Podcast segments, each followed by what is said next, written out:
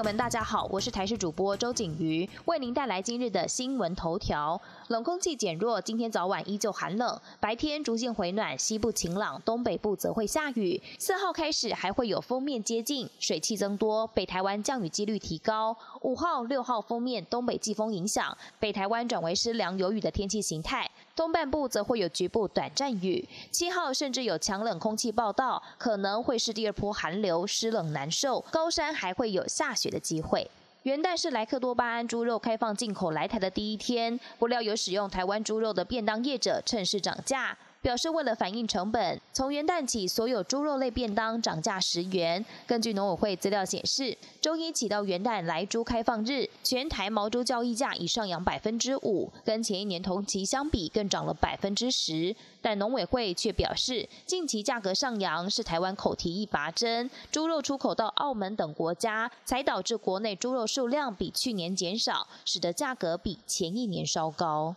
全球对抗新冠疫情都希望尽快落幕。中央流行疫情指挥中心指挥官陈时中预测，今年年中就可以看到隧道那一端的曙光。强调看到光亮不等于走到尽头，也还不知道距离隧道口有多远。但他相信病毒变异将朝向流感化，摸清楚病毒路数，便可减少对病毒的恐慌。疫情最严重的美国，累计新冠确诊人数突破两千万例，不少人许愿迎接二零二一的同时会看到光明的未来，但实际情况可能不是这么乐观。变种病毒入侵使得确诊人数激增，再加上疫苗配送跟施打的进度严重落后，美国卫生官员还警告，在连假结束后，确诊跟死亡的病例数。可能会再次增加。美国参议员霍利声称要在一月六号参院表决时反对认证拜登当选，甚至有德州众议员提告副总统彭斯。共和党也有一百四十名众议员表态要反对选举人团的投票结果。